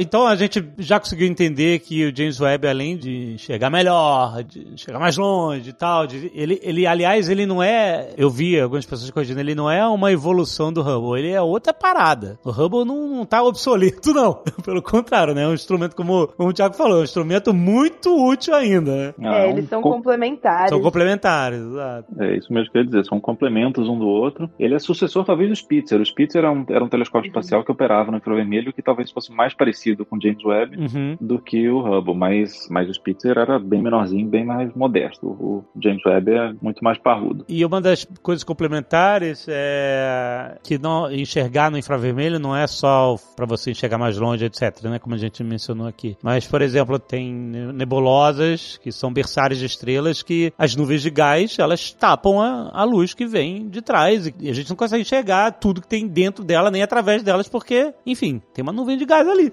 e a luz visível é tapada por ela. Mas o que não acontece com o espectro infravermelho, que atravessa, né? Então o James Webb consegue enxergar como se fosse um, a chapa de raio-x que você estava mencionando aí, né? Justamente. E, e, e é legal pensar, para quem acompanhou o anúncio na, no dia 12, é interessante pensar justamente que mesmo o James Webb observa em comprimentos de onda diferentes. Ele, ele tem instrumentos e câmeras diferentes dentro dele. Tem uma que é no infravermelho próximo, tem outra que é no infravermelho médio, por exemplo. Então, para quem acompanhou, uma das minhas imagens favoritas foi do, do quinteto Quinteto de Stefan, que é um grupo de ah, compacto de galáxias, que foi uma imagem linda, e na verdade eles publicaram duas imagens. E vocês podem ver duas imagens feitas com o James Webb, duas imagens feitas com o mesmo telescópio, mas com instrumentos diferentes dentro do telescópio, e as duas imagens são completamente diferentes entre si, uhum. mesmo mostrando essas fotos, entre aspas, né, desse grupo de galáxias, uma, uma imagem no infravermelho próximo, outra imagem no infravermelho médio, e, e é muito legal pensar que quando você está observando em comprimentos de onda diferentes, quando você está observando tipos de radiação diferentes, você está vendo processos físicos diferentes. E aí acho que a gente volta para aquela conversa que a gente, para aquele papo que a gente teve antes aqui, que é justamente essa ideia de que você não consegue compreender todos os processos físicos que moldam uma galáxia se você só observa na luz visível, porque a luz visível é só um pedacinho pequenininho do, do espectro eletromagnético. Mas se você junta toda essa informação, se você observa em comprimentos de onda diferentes, juntando rádio, raio-x também, e como o James Webb está fazendo agora, inclusive tipos diferentes de infravermelho, você consegue ver vários processos físicos diferentes acontecendo ao mesmo tempo. Que você não veria isoladamente, né? É, você precisa complementar as coisas, né? Para você ver todo. Exatamente, exatamente. E aí o, essa ideia que a Catarina colocou de, de, complemento entre o Hubble e o James Webb é um pouco isso, porque a gente está vendo processos físicos diferentes, a gente está vendo tipos de estrelas diferentes se a gente observa em cada comprimento de onda. Então a gente consegue ver essas coisas todas operando ao mesmo tempo se a gente realmente combinar todos esses dados ao mesmo tempo. E acho que o James Webb sozinho já demonstrou como isso é importante. Só um, um, complemento de um exemplo prático, né? Que com esses, essas duas radiogaláxias que a gente vai observar no meu grupo de pesquisa, né? Com o Roderick Overzier, a gente estava pedindo o tempo do Hubble e eles não estavam dando pra gente, porque, meu, esse objeto está muito longe, não vai dar pra ver nada e tal. Aí a gente conseguiu o tempo do James Webb e refez o pedido de tempo pro Hubble, falando: olha aqui, é importante mesmo, a gente vai inclusive conseguir observar com esse grande telescópio que vai ser lançado. E aí eles deram o tempo pra gente. Ah! Ah! Olha o ciúminho! As informações científicas que a gente tem com cada tipo de instrumento são diferentes e são ambas relevantes e complementares. Então, essa aqui é um pouco da graça da gente ter vários telescópios em comprimentos de onda diferentes para a gente conseguir fazer essas observações mais completas possíveis, né? E aí, uma coisa que a gente estava comentando também um pouco em off antes é que grande parte também da expectativa do sucesso do James Webb é que depois dele venham vários outros telescópios de grande porte dessa nova geração, só que em outros comprimentos de onda que também possam complementar e serem os sucessores de alguns dos telescópios que a gente já tem em órbita. Exatamente. E, e os resultados do James Webb são justamente os que vão permitir que a gente continue observando com os outros telescópios. E aí, agora sou eu que posso dar a carteirada aqui no programa, porque, porque eu estou trabalhando justamente com o desenvolvimento de uma câmera para um desses telescópios que a Catarina mencionou. Então vai ser, uma, vai ser uma câmera que vai ser instalada no maior telescópio do mundo quando ficar pronto, em 2027. Caraca! E aí, enfim, os maiores telescópios hoje, como o que a Catarina está usando, o GEM, eles têm 8, 10 metros de diâmetro, um espelho de, de 8 a 10 metros. Esse telescópio vai ter 39 metros de diâmetro. Caralho! Então, e o nome dele é o telescópio extremamente grande, que é um nome pelo menos Criativo, apropriado. É, nome- é meio ridículo o nome, mas pelo menos é apropriado. Meu, tem que dar nome pra telescópio, gente. Mas é. Esses são bons nomes. Mas eles são telescópio terreno ou telescópio espacial? Ele vai ficar na Terra, porque a gente não tem condição de mandar um, um monstro desse pro espaço. Ah, é muito monstro. Ah, caraca, mas que incrível. Mas ele consegue fazer muita coisa que o James Webb não faz. Continua sendo essa ideia de complementaridade. A gente não consegue resolver. Tem gente que acha que é só colocar o telescópio no espaço que a gente faz tudo. E não é assim. Você consegue fazer muita coisa na Terra que você não consegue fazer no espaço. E, e- e é trabalhando junto que a gente vai conseguir entender melhor, por exemplo, como essas primeiras galáxias formam. Caraca, mas um espelho de 30 varada de metro, que é a fábrica da Apple que tá fazendo esse espelho aí. O que que faz aquele, faz aquele espelho grande deles aí? Aqueles vidros grandão lá. Caraca, cara, que incrível. Onde que vai ficar instalado? No Chile, a gente No está Chile. falando do deserto do Atacama, é, é, é o, o lugar para colocar telescópio. É o um lugar. dos melhores, com certeza, no mundo. Caramba, que porra, parabéns também, cara. Que incrível, que orgulho. Aí, Brasil! Brasil! É Brasil, rapaz. É, eu acho isso legal também, a gente mostrar como aqui no Brasil a gente faz ciência de ponta a nível internacional, né? O pessoal diminui, a gente enfrenta tanto negacionismo, né? Enfim, esses momentos sombrios que a gente tá vivendo, mas mesmo assim, a ciência brasileira é ciência de ponta, de verdade. Caraca, muito bom. Orgulho de vocês, gente. Putz, grila. Vocês querem divulgar alguma coisa, algum projeto de vocês, livros ou o que seja, fique à vontade, gente. Ah, eu queria divulgar minha página no Twitter, que é onde eu faço um pouquinho de divulgação, não tanto quanto o Thiago, que já é mais peixe grande nessa nossa rede do Twitter, mas assim, a comunidade astronômica ela é bem ativa no Twitter. Então, se alguém quiser me seguir lá, é arroba catastrofísica, tudo junto. Muito bom. A minha arroba no Twitter é ThiagoSGBR, Thiago com H, SGBR. É, eu tenho um, um perfil que está começando também no, Instagram, que é Astro Goncalves. Mas sigam, realmente, sigam o pessoal todo de, de astronomia. A gente tem uma, uma comunidade muito legal que faz divulgação é, nas, nas redes sociais. E eu acho que é um pouco isso que a Catarina colocou. É, é importante lembrar para todo mundo que a ciência brasileira é sim uma ciência de ponta. A gente não investe tanto, como a gente estava falando antes, a gente não investe tanto como a NASA nessa propaganda, nessa divulgação. Então, às vezes, as pessoas não sabem de toda a ciência que se faz por aqui. Mas se vocês procurarem a gente nas redes, vocês vão ver que tem muito cientista fazendo muito trabalho legal no país, não só na astronomia, né, mas em todas as áreas. A gente da astronomia gosta de, de falar pelo do nosso trabalho porque a gente é apaixonado por isso. Mas, mas é isso aí, galera. Se vocês gostam de ciência, se vocês curtem astronomia, corram atrás também de toda a ciência que é feita aqui no país, porque tem muita coisa e você não precisa sair do país, você não tem necessariamente que ir para os Estados Unidos ou para a Europa se você quiser fazer ciência, porque aqui no Brasil tem muita coisa também. Muito bom, gente. Agora, você vê, Azagal, a Catarina soube jogar com o, o ciúme lá no, no Hubble, né? Porque ela chegou, não conseguiu, não conseguiu, não conseguiu. Aí ela assim, Hubble, a fila anda. É claro. Eu tenho um novo amigo. Ele vai fazer a minha pesquisa, tá sabendo? Ah, olha só como as coisas mudam. Maravilhoso. Pra quem fica achando que ciência é uma coisa que não tem o lado humano, o lado político, nunca é nada disso é isolado, não. É, é verdade. Tem que saber jogar o charme até pro telescópio. incrível, incrível, gente. Parabéns. Que coisa incrível. Assim, a gente só arranhou. Oh, a gente, eu falei Não que- arranha não, porque arranhar é foda. É, pois é, já teve umas micro, umas micro meteoritos lá batendo no James Webb, cara, preocupante. Por enquanto Ah, tá bem, tá, tá muito, tranquilo ainda. mas- Tá tranquilo. É, Choveu. é, não, eles, eles previram, é claro, eles sabiam que isso ia rolar. Pô, não dá pra botar aquela película, sabe? Nem tem no Não smartphone. bota uma película, gente. Não tem, pelo amor Tá de brincadeira, gente. Quanto mais? Você já gastou 10 bilhões, e quanto mais você vai? Porra, vale botar. Gorilla Glass, sabe? Exato, aquela que, né, que tem um toque suave, né? Passa no camelô, compra umas 200 dessas. Maravilhoso. Manda por Sedex.